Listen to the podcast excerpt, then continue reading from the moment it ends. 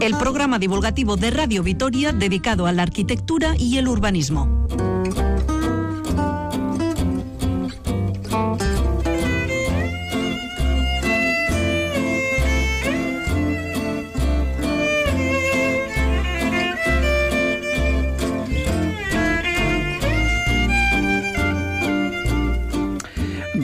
Durante la dictadura franquista se crearon decenas de pueblos de la nada.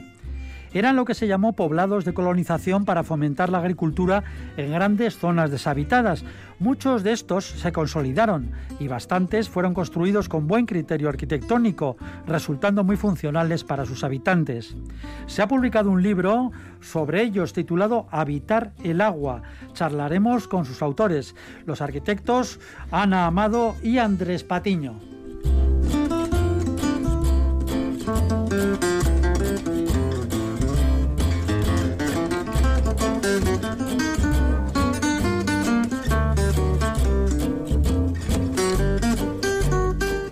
Otros arquitectos y urbanistas son los que nos acompañan en cada programa del ladrillo. Ellos son Fernando Bajo, bienvenido, buenas tardes. Muy buenas.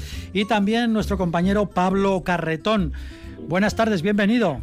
Buenas tardes a todos. Bueno, Pablo Carretón no está en el estudio, está por teléfono, se encuentra convaleciente de una operación de cadera. Así que esperamos que se recupere prontamente. Y ya ven que, bueno, a pesar de estar convaleciente, pues quiere participar y formar parte, como siempre, del ladrillo. Bueno, pues con ellos, con Pablo Corretón y con Fernando Bajo, analizaremos un edificio de Gasteiz que ha sido reconocido y destacado por sus cualidades, el del Paseo de Cervantes número 7, vecino del campo de fútbol. Tendremos más cosas, pero antes recordarles que pueden hacer preguntas y proponer temas para desarrollar en este programa.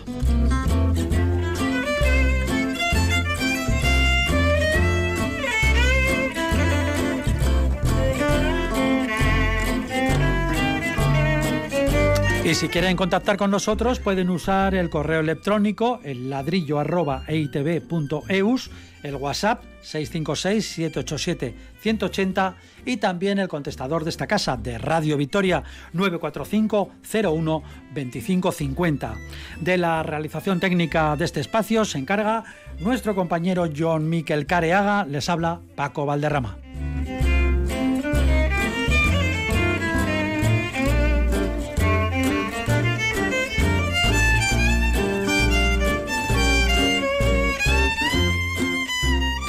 Bueno, empezamos ya con todo lo dicho y con más cosas. El Colegio de Arquitectos Alaveses ha reconocido como obra destacable del movimiento moderno un edificio de vivienda situado en el Paseo de Cervantes número 7, casi al lado del Polideportivo de Mendizorroza. Obra del arquitecto Antonio Fernández Alba. Es el primer caso en la ciudad de una residencia a medio camino entre el bloque de viviendas y la casa unifamiliar. Todo hay que decirlo. Fueron y son pisos para gente acomodada. Eh, Pablo Carretón, ¿quiere empezar usted que no se encuentra de cuerpo presente aquí? Muy bien, vale. Bueno, eh, efectivamente es un edificio que tiene un mérito extraordinario, un mérito arquitectónico y, es, es, eh, es, muy original por una serie de, factores, ¿no? En primer lugar hablaría de la localización, ¿no? Está dentro de esa ciudad jardín, de esa, de esa tradición de casas unifamiliares, de chalés con su jardincito privado y, hay un colectivo de gente, un colectivo de personas que eh, deciden hacer una, un, bloque, lo que se llama una tipología de bloque lineal jardín. ¿Qué quiere decir esto? Que hacen unos un edificio con donde se agrupan las viviendas, la vivienda colectiva tradicional, pero los jardines privados que conocemos en las ciudades jardines eh, aparece como un, jardín un, jardín colectivo, no un jardín colectivo privado que lo, disfrutan pues el colectivo de, este, de, estos habitantes de estas de estas viviendas. Entonces es, es un cambio de tipología, ¿no? Que me parece bastante original. Creo que hablamos de los años 70, ¿no, Fernando? 70, 74, creo que se acabó más o menos, ¿no? Sí, la verdad es que eh, es, es un ejemplo interesante porque, bueno, quizá lo, el, punto de partida, ¿no? El elegir a un arquitecto en aquellos años de, mucho prestigio, ¿no? Y, y encomendarle una serie de viviendas eh, para una gente que tenía el programa muy claro. ¿no? Es muy interesante el proceso, porque lo primero que hizo Antonio Fernández Alba fue lanzar un cuestionario a todos los propietarios muy prolijo, con mucho detalle, su manera de vivir, sus gustos, etcétera, etcétera, y el, y el proyecto se empezó a gestar con esto que podríamos llamar como uno de los primeros procesos participativos de la ciudad, porque realmente eran los propios clientes los que decían cómo querían vivir. ¿no? Y, eso yo creo que, supuso gran parte del éxito que ha tenido esta, esta urbanización. ¿no? Yo también destacaría, destacaría otro aspecto importante que es el del material. ¿no? Eh, las viviendas están hechas de hormigón, de hormigón armado in situ. Y, fíjense que el hormigón siempre está un poco denostado, ¿no? con ese brutalismo, ese ambiente gris que siempre ofrece y que hasta cierto punto es poco cálido. Bueno, y como aislamiento no es muy bueno tampoco, ¿no? No, no, no, pero bueno, como resistencia ya se ve que sí, y además como resistencia durante las inclemencias del tiempo y a lo largo de los años también. Lo que ocurre es que en este caso el hormigón, al haber sido teñido de blanco o estar tintado de blanco, yo creo que ofrece un carácter muchísimo más luminoso, muchísimo más agradable, muchísimo menos agresivo y menos duro que ese hormigón gris al que todos estamos acostumbrados. Es decir, que hay una serie de matices pequeños, pero que hacen que este edificio, a lo largo del tiempo, no solo no haya perdido prestancia ni valor, sino que lo haya ganado. Y yo creo que eso es una gran lección. No se trata solo de cumplir una normativa, no se trata solo de satisfacer unas necesidades económicas respecto de la promoción, sino que si se tienen en cuenta a, los futuros inquilinos, se les conoce hasta cierto punto, y si se tienen en cuenta las posibilidades que muchos materiales ofrecen, yo creo que la arquitectura puede llegar a muy buen puerto, como es en este caso. Eh, Pablo, este edificio, como decíamos, bueno, era, era y es para, para gente acomodada, para situar yo creo que ya lo hemos explicado dónde está, pero bueno, si ustedes van, por ejemplo, hacia las piscinas de Mendizarroza, hacia el estadio, o en el paseo este que se hace constantemente hasta San Prudencio, pues son esas casas, ese bloque que hay, eh, que se caracteriza un poco por tener unos balcones, eh, unas eh, ventanas como alargadas en madera y que tienen como una especie de barandillas circulares también que llaman mucho la atención. ¿no? Este, este edificio eh, decíamos que eh, es pionero en, la ciudad entre para estar en, medio de la vivienda unifamiliar y el bloque de viviendas. Luego este tipo de urbanizaciones eh, han prosperado en la ciudad, ¿no? bueno, no, no, no, no tanto, no. tanto.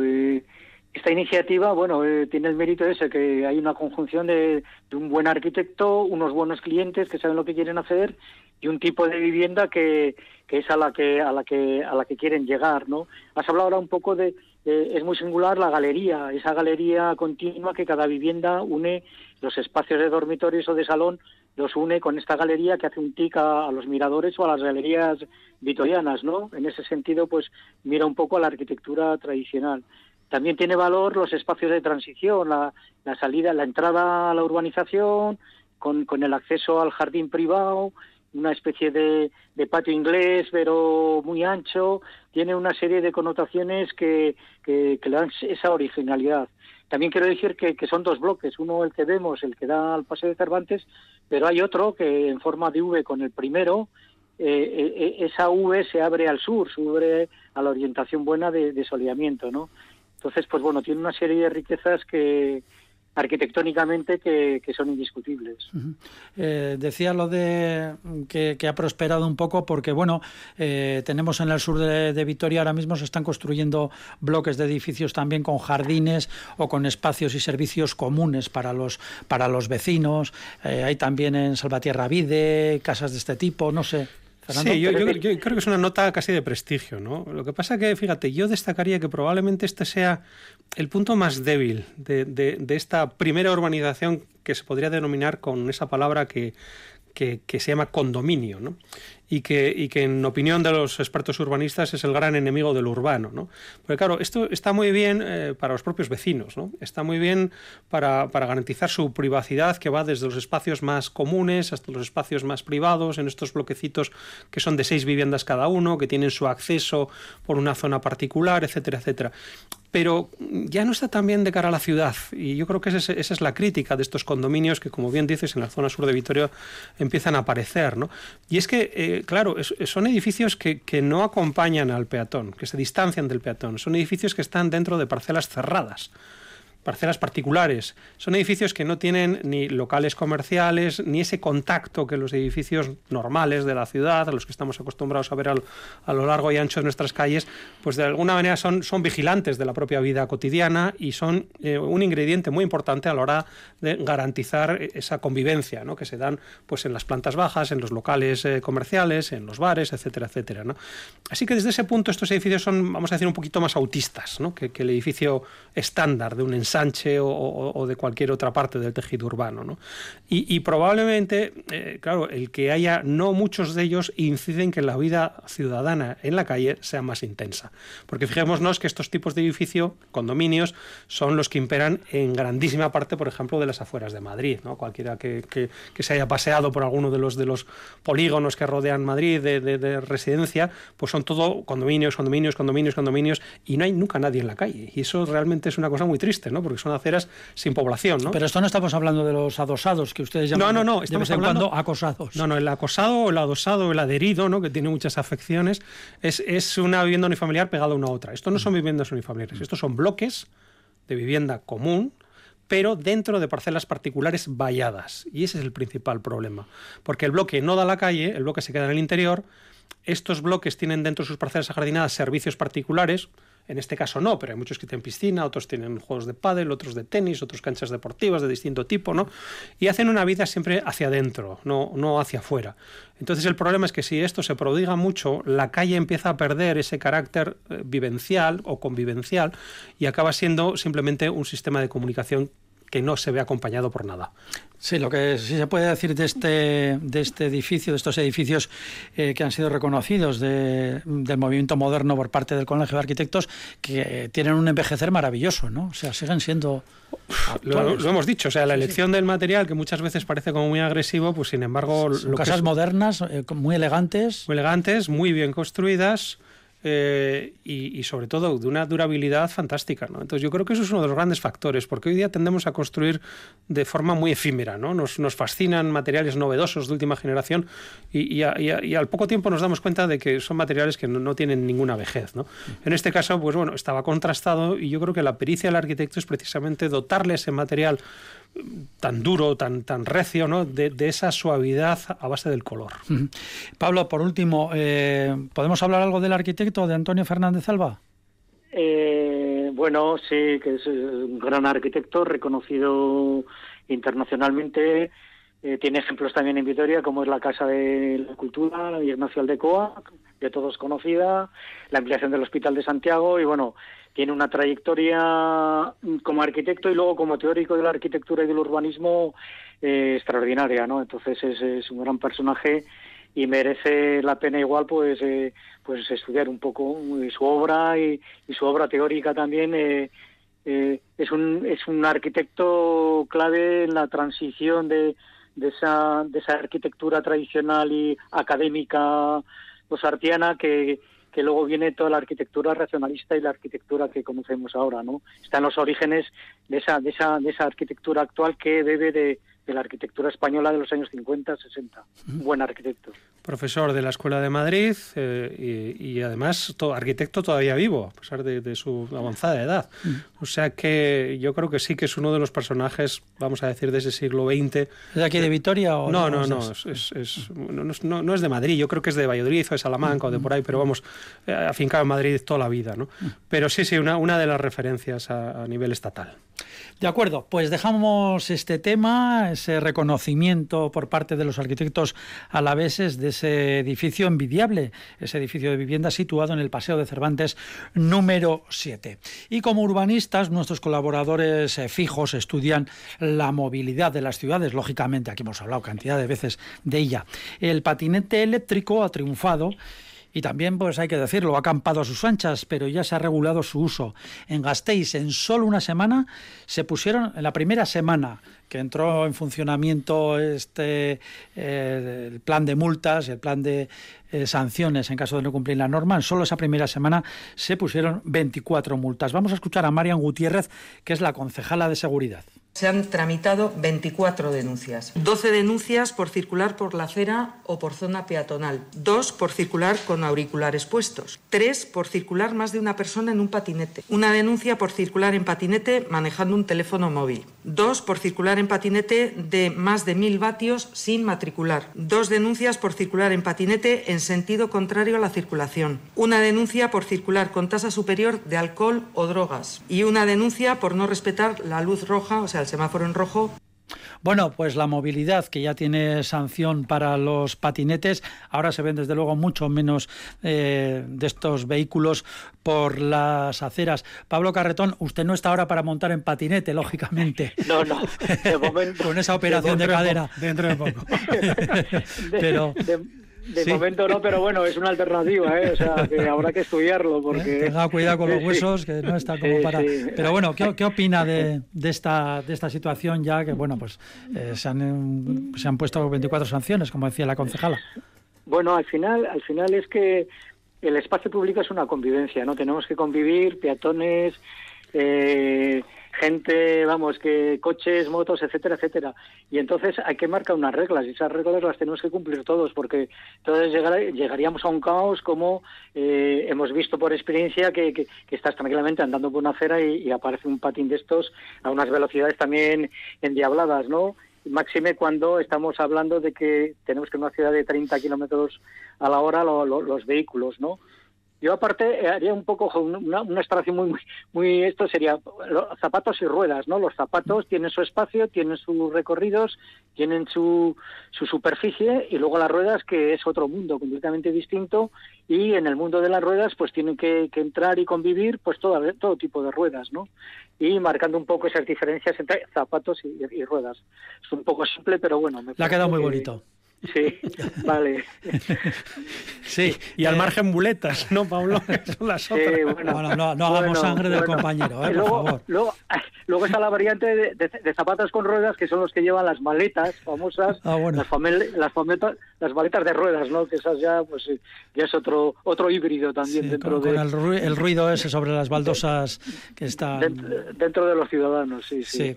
Eh, por cierto que también el ayuntamiento está planteándose ya muy en serio sacar a las bicicletas, incluso también de las zonas peatonales. Es un tema que, bueno, iremos viendo cómo se desenvuelve. Fernando. Yo, fíjate, recordaría eh, la entrevista que, que, hicimos en este mismo programa, creo que era el alcalde de Pontevedra, no sé si... y, era un poco al respecto... Muy celebrada. No, muy celebrada y además un, vamos, un, político muy, muy inteligente y muy interesante, ¿no?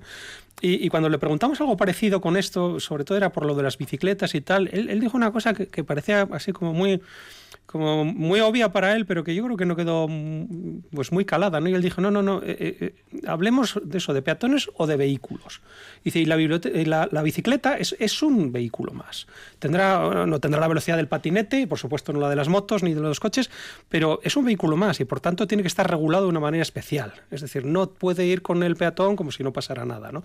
Y yo creo que aquí hemos tenido un poco esa equivocación, ¿no? Parece que la bicicleta, pues como era un, más amable que el coche o que la motocicleta, pues podía acampar para sus anchas por todos los lugares, pero no hay que olvidar que, que muy al hilo de lo que dice Pablo, que es que es muy inteligente, ¿no? Eh, las ruedas implican vehículo y el vehículo tiene que tener otras reglas y además eh, muchas veces otros canales de circulación, porque si no la convivencia es, es muy complicada.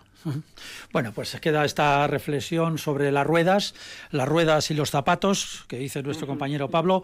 ¿Te ha gustado, eh, Paco? Pues me ha gustado, me ha gustado, nos ha gustado a todos, yo creo. Ruedas, ruedas y zapatos, lo utilizaremos, lo utilizaremos mucho. Seguimos en el programa. Je veux en vite, il y a de la joie chez moi, c'est merveilleux. À côté des étoiles, j'habite à deux pas du ciel toujours bleu. J'attendrai chez moi votre visite, là-haut sous les toits dans mon logis. Je reçois, venez, venez vite, c'est gentil chez moi, venez ici.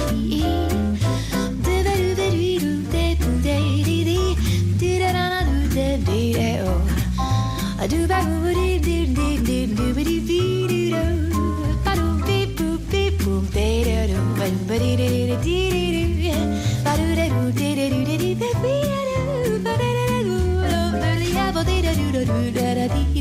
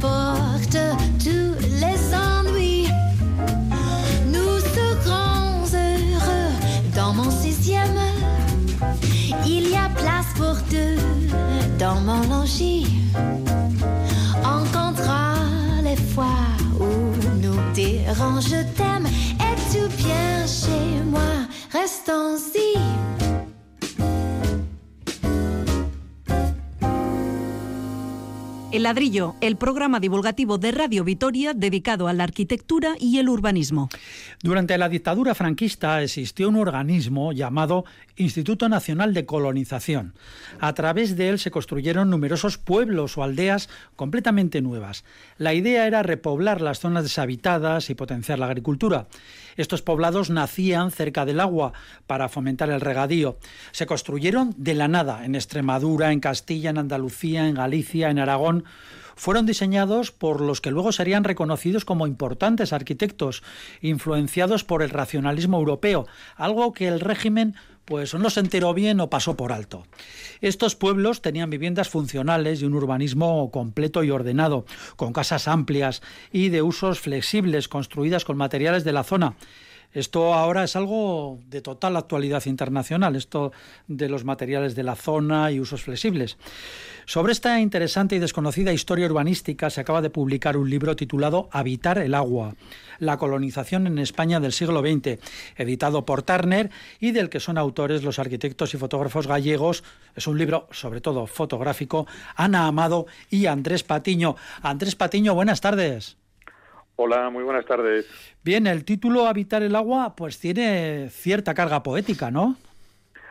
Bueno, sí, hemos, eso hemos pretendido. La verdad, nuestra aproximación eh, ha sido una aproximación que se pretendía siempre desde un punto de vista actual, contemporáneo, hacia, hacia un asunto que entendemos eh, merece una repercusión más grande de la que eh, habitualmente se le, se le otorga, ¿no? Y mm, bueno, vimos con este título, pues mezclando pues los dos componentes básicos que tiene pues el programa de colonización, que es la habitación y, la presencia eh, imprescindible del agua, ¿no? Franco inauguraba pantanos, eso es muy conocido y da para muchos chistes. ¿Y a los pantanos les pegaban poblados alrededor, por decirlo así de una forma muy simple? Bueno, pues eso es, el, es un poco el origen, ¿no? El origen em, de Franco y el franquismo que hoy afortunadamente podemos tratar con esta con esta gracia, ¿no? Eh, Paco el Ranas, ¿no? Se le llamaba popularmente muy por los vaginis. Eh, sí, pues se construían los pantanos y los, panos, los pantanos a su vez nacen de, de, los estudios, no solo durante el franquismo, sino muy, muy atrás, ¿no? durante la, doctrina regeneracionista del, siglo XIX en España, eh, que buscaba pues la redefinición de la, de la nación después del desastre del, desastre del 98, los Joaquín Costa, que establecieron pues la política de regadíos como algo imprescindible para que el desarrollo del país, el desarrollo de grandes áreas del país interiores que, que necesitaban pues eh, del riego para, para construir su, productividad eh, asociada a la agricultura. Y después la República, también la Segunda República, pues incidió pues con la, intención de, efectuar una reforma agraria que dejase tierras en manos de los agricultores y no en los terratenientes, ¿no? que estamos hablando de una España que no siendo tan lejana pues era muy distinta en su aspecto social. ¿no? El franquismo pues como, como dictadura, como régimen totalitario pues eh, mm, tuvo los, eh, los eh, digamos los instrumentos políticos para, para ejecutar esto, pero bien es verdad que la ejecución pues sería muy distinta a la que se habría establecido en, el periodo republicano, ¿no? que tenía más en cuenta a los, a los sí, pero en el, periodo republicano no pasó del papel, ¿no? Mm, no, porque la, tramitación de la reforma agraria en el Parlamento fue tremendamente difícil y fue uno de los motivos que, hizo cambiar el gobierno, ¿no? Hacia el final, ya previo a la guerra, ya, ya se barruntaba pues el inicio de la guerra civil y fue un, uno de los, eh, digamos, motivos también desencadenantes, según es considerado habitualmente, ¿no? La, la, la, intención de la República de establecer esa reforma agraria, ¿no? Con el Instituto de Reforma Agraria, el IRA, que fue, que es el precedente, pues, digamos, eh, como, como organismo del, del, Instituto Nacional de Colonización que, que se fundó en el, en el año 39 en octubre del 39, ya recién acabada la guerra. Se ve que ustedes han, eh, se han informado y han investigado, pero, pero muy a fondo. ¿Cuándo, ¿Cuándo empezaron a construirse estos, estos poblados de colonización? Y bueno, ¿y hasta cuándo se construyeron? Bueno, pues la verdad es que eh, lo curioso del Instituto Nacional de Colonización es que su duración se establece como la duración total de la dictadura franquista. Es decir, eh, como he dicho, em, se funda en el año 39, em, después de, bueno, proviene de otros institutos como regiones devastadas, eh, y, finaliza en el año 71, aproximadamente 72, los últimos pueblos que se construyen, eh, mm, y deja de llamarse Instituto Nacional de Colonización y pasa a configurar el IRIDA, ¿no? el Instituto de Reforma y Desarrollo Agrario. Es decir, que la, duración del instituto, de la actividad del instituto, es prácticamente igual, idéntica a la de la duración del franquismo, cosa que es muy, muy mm, sugerente para, para establecer pues, un estudio, ¿no? porque mm, evidentemente el franquismo pasa por muchas por muchas épocas, muchas etapas históricas, desde el primer falangismo de, después de la guerra hasta el eh, eh, plan eh, de desarrollo del 59 y hasta el final del desarrollismo y, el digamos el, franquismo más light de, su último periodo eh, y todos estos aspectos del franquismo pues se, ven reflejados en la actividad del instituto también. Sí, hablamos de, poblados, pero realmente son pueblos con eh, todas las de la ley, casas sólidas, con usos flexibles, escuela, iglesias, calles, plazas, fuentes, es decir, eh, ocurre que toda esta, esta obra, lógicamente, está manchada por la pátina de la dictadura y, mm, no sé, parece que han quedado olvidados, no sé, estos pueblos mm, siguen habitándose, han caído en el olvido y en la ruina. Sí, sin, sin duda, el, digamos el origen franquista pues es un baldón que pesa a la hora de, otorgarles un reconocimiento a, estos pueblos. Se llamaban poblados, digamos, en la en la em, época previa a su construcción. Después, evidentemente, eh, los, los eh, propios colonos eh, eran tenían ese estigma eh, incluso con los pueblos aledaños de ser pues de pueblos nuevos no y no, no tenían pues ese pedigrí por así decirlo eh, en la comarca en, la que se establecieran. Después hoy en día mm, debemos de, llamarles quizás pueblos no como nos indican muchas veces algunos autores no como Miguel Centellas.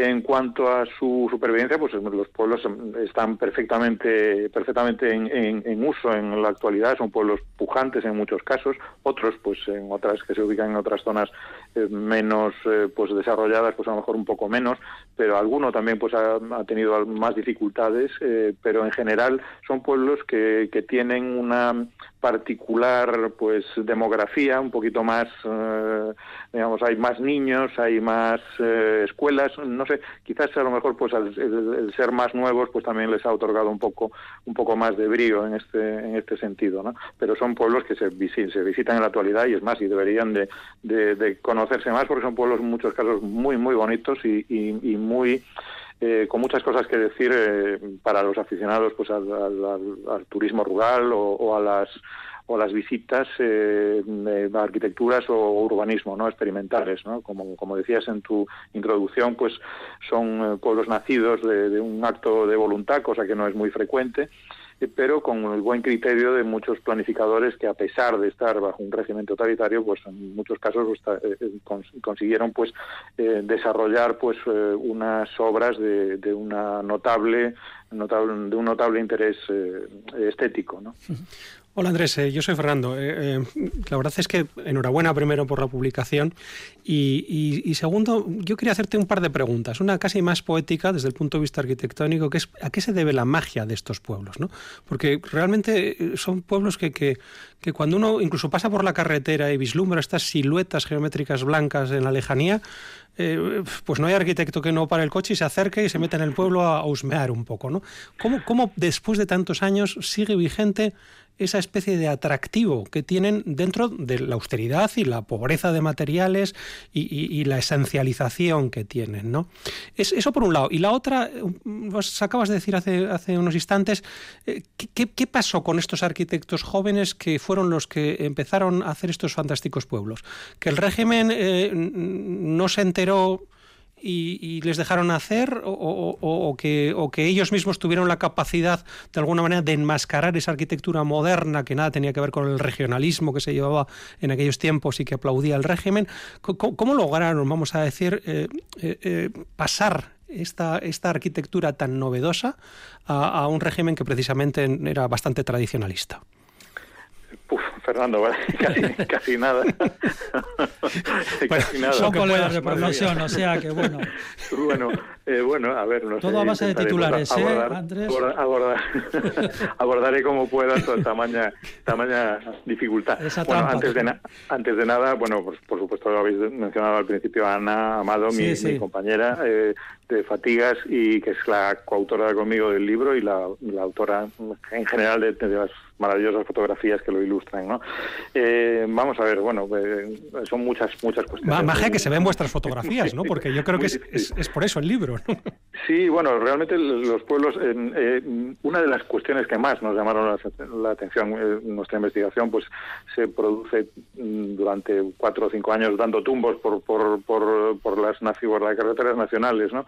Y realmente hemos mm, simplemente arañado un poquito el, el, el objetivo, que hay tres más de 300 pueblos de colonización. más de 300 pueblos. sí, más de, más de 300. Nosotros hemos eh, visitado aproximadamente 33, ¿no? una, especie de porcentaje de un 10%.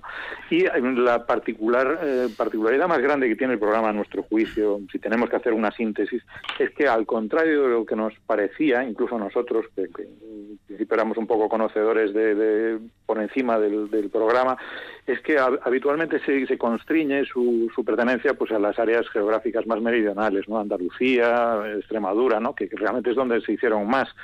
Pero mm, eh, mm, eh, digamos que no son todos pueblos blancos, ¿no? Eh, tenemos pueblos de colonización en Navarra, tenemos en Aragón, tenemos en Cataluña, tenemos también, exceptuando Cantabria, Asturias y Euskadi, en el territorio peninsular, el resto de comunidades pues tienen eh, pueblos de colonización, incluso Galicia, que tiene en la Terra pues una interesante eh, actividad de, la colonización eh, en una zona ganadera, es, es distinto. ¿no?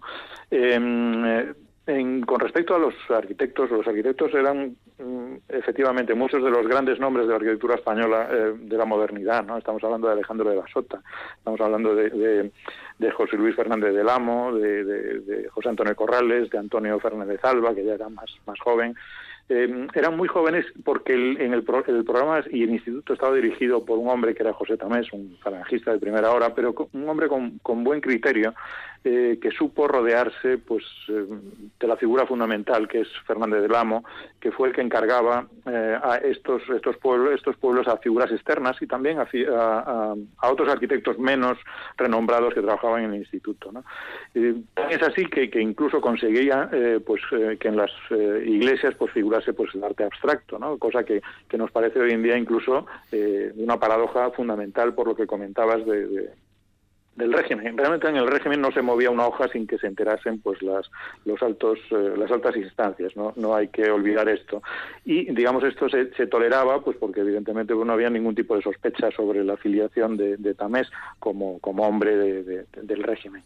Y no habría tampoco que, que, hacerse grandes ilusiones en cuanto a a otra, a otra cosa. Pero eh, muchos de los arquitectos, incluso Arniches, que fue uno de los arquitectos del hipódromo de la Zarzuela eh, de Madrid, junto con, con, eh, con Torroja, ¿no? una obra fantástica y que fue depurado después de la, de la guerra por su pertenencia al bando republicano, solo pudo construir en su, en su última etapa pues dos pueblos de colonización, ¿no? Algallarín y Gébora, en, Badajoz. Y es eh, realmente una, una trayectoria singular la del instituto que, que digamos que englobase pues a, ese talento eh, talento en ciernes no nos olvidemos eh, y se apostó precisamente por, por Monzota que era muy muy muy joven en ese en ese momento y que hizo pues como cuatro cuatro o cinco poblados de colonización. Precisamente en su en su obra completa que es un libro también es una obra sotiana el principal eh, en la inicia con el pueblo de Esquivel, que está al lado de Sevilla, Sevilla que es un pueblo maravilloso, que invito a, los oyentes si tienen oportunidad de que, lo vayan a ver, porque es eh, realmente una obra muy, muy bonita. Eh, Pablo, nuestro compañero Pablo Carretón, que no está aquí, no está precisamente en, el estudio central de la emisora, ¿alguna pregunta que quieras hacer así rápidamente, rápidamente porque andamos ya justitos? Bueno, bueno, en primer lugar, pues Andrés, darles la enhorabuena por enseñarnos esta otra arquitectura, ¿no? Que no sale en las revistas especializadas. Y sí que me gustaría, eh, claro, estos colonos cuando llegan eh, empiezan a escribir la historia del pueblo, las capas del pues pueblo que se van evolucionando año a año, ¿no? Eso por una parte. Y por otra, claro, se tienen que desarrollar, porque un pueblo que no se desarrolla, no se expande, se muere, ¿no? Entonces, por una parte, esa, esas capas, esa nueva historia que tienen la experiencia de hacer los colonos, y por otra, claro, no se quedan en, en las casas iniciales, sino que se tienen que desarrollar.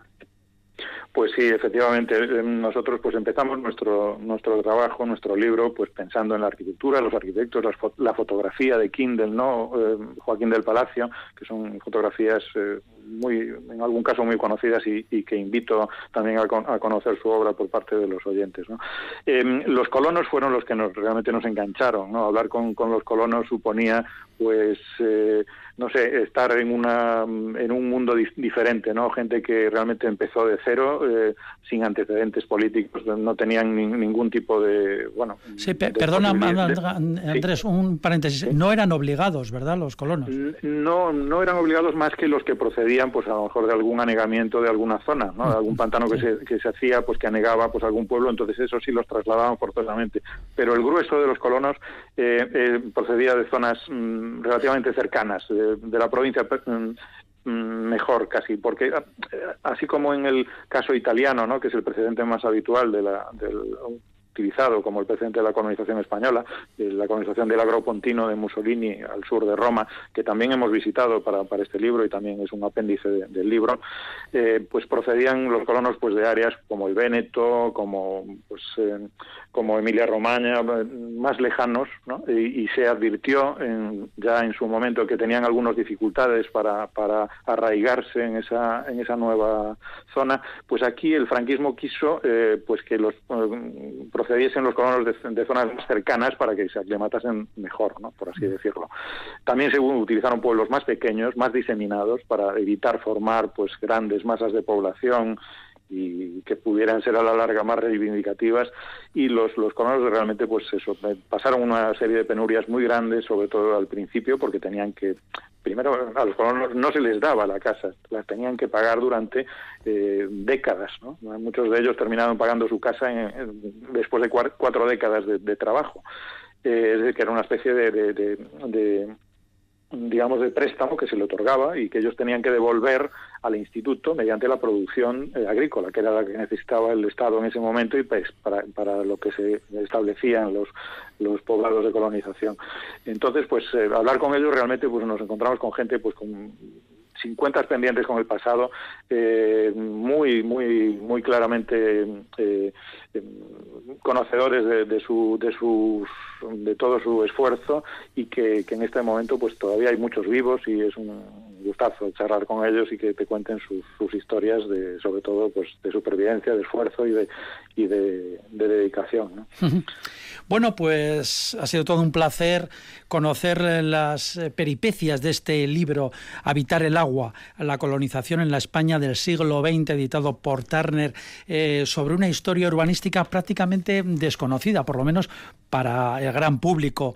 Eh, una historia urbanística fascinante que nace en la dictadura, pero que tiene su propia evolución y que han sabido retratar también tan magníficamente los dos arquitectos, Ana Amado, que no la hemos tenido aquí, pues porque, pues porque no, el tiempo ya ni nos da siquiera, y, sí, y Andrés Patiño, que también ha estado con nosotros, está con nosotros y al que le agradecemos estos minutos en el ladrillo. Andrés, Ana, muchísimas gracias.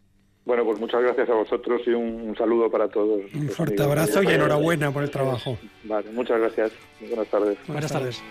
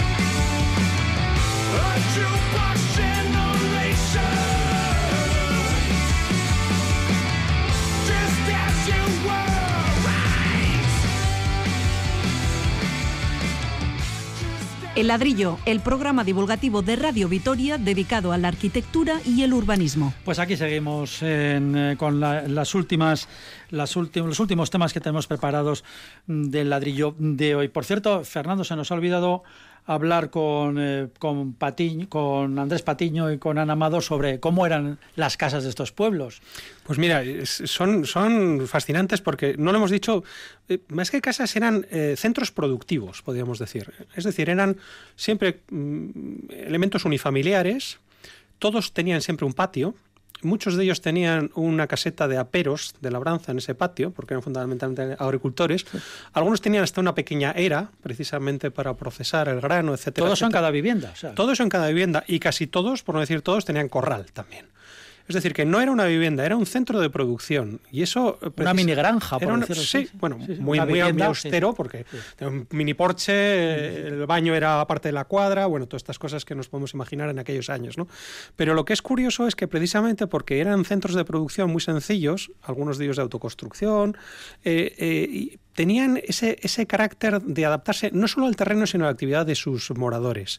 Y eso ha hecho que precisamente hoy todavía sean viviendas, vamos a decir, muy deseadas porque permiten un montón de reformas o de adaptaciones muy fácilmente. Claro, porque con ese pedazo, si tienes una era, la puedes convertir en un jardincito. Bueno, eran, eran relativamente pequeñas, ¿no? pero, pero, pero no, no dejaban de ser, pues bueno, pues siempre tenían su parte privada cerrada, su parte privada abierta, y después ya iba poco a poco con partes cada vez más abiertas hacia el entorno natural, que era el campo de cultivo donde todos aquellos trabajaban, ¿no? Pero siempre tenían también su pequeña unidad de producción dentro, precisamente por ese autoabastecimiento y porque normalmente eran agricultores o ganaderos. ¿no?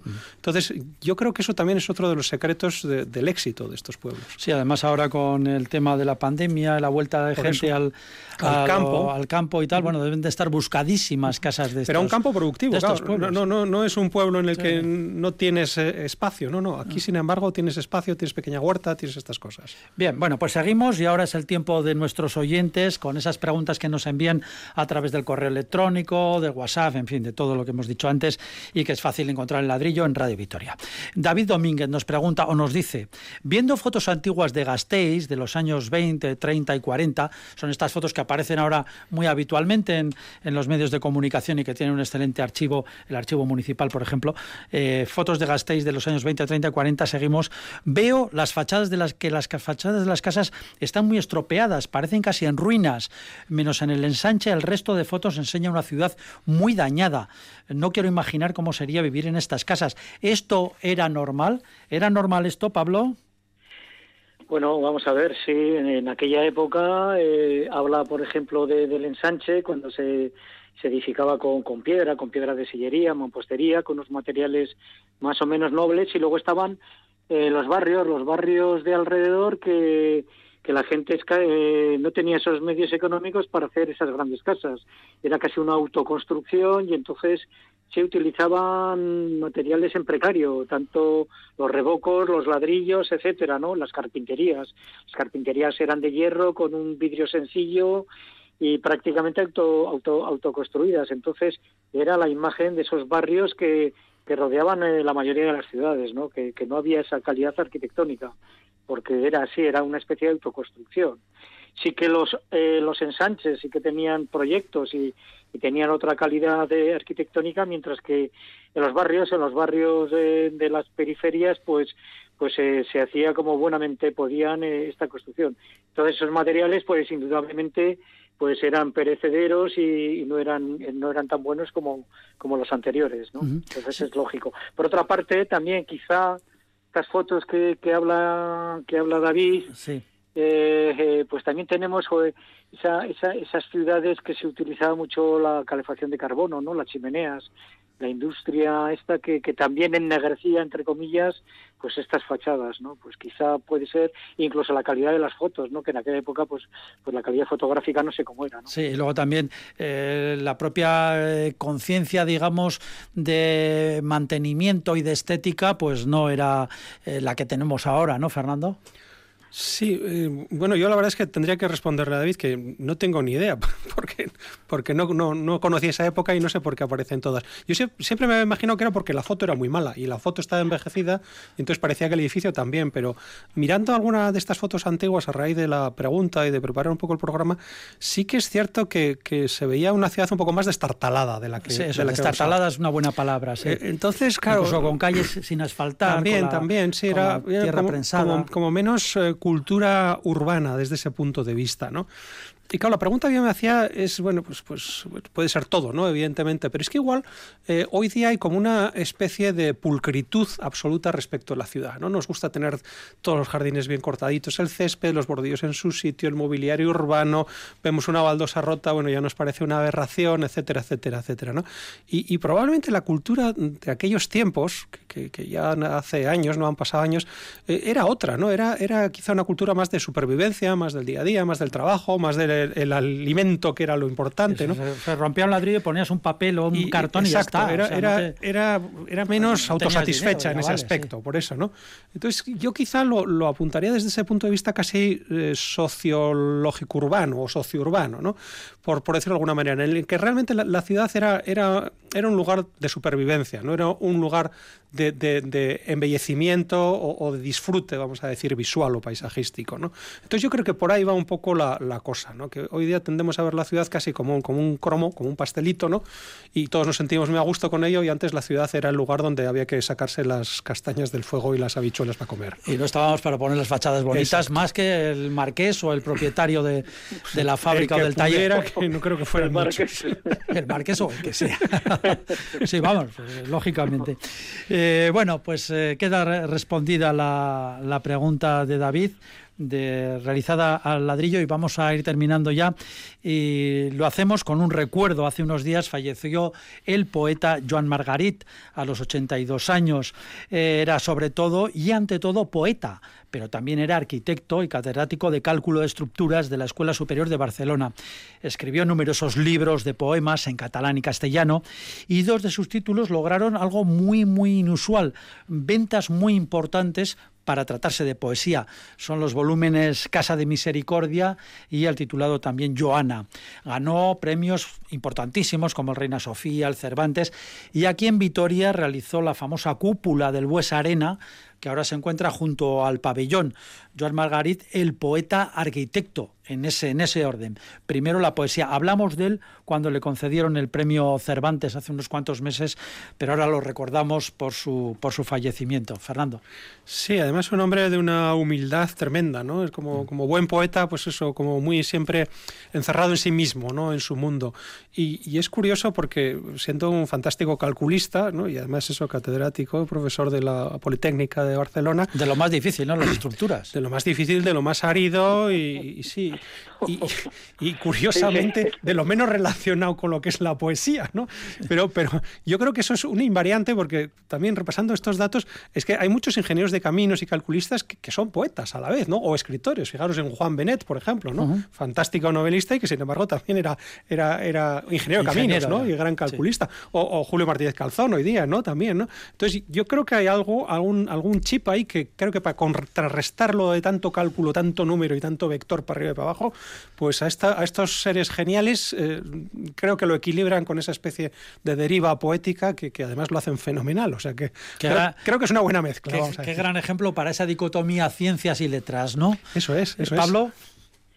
Sí, sí, evidentemente choca que en este personaje tenga esos dos contrastes, y ahí su mérito, ¿no? Y, y donde ha llegado tanto la poesía como la arquitectura eh, tiene unas palabras que me gustaría comentar, es que para él la poesía y la música en el hombre, en el hombre que está solo, son sus principales eh, agarres, ¿no? Me parece que, que es una imagen bastante bastante sincera de lo que quiere hablar él, ¿no? Él se, se aferra a la poesía y a la música como, como salidas, ¿no? al hombre. Sí, además, eh, bueno, murió su hija, eso fue tremendo, le, le, marcó y, bueno, le hizo volcarse también en la, en la poesía de otra, de otra manera, ¿no? Una poesía mucho más íntima, pero bueno, a eso le ayudó muchísimo.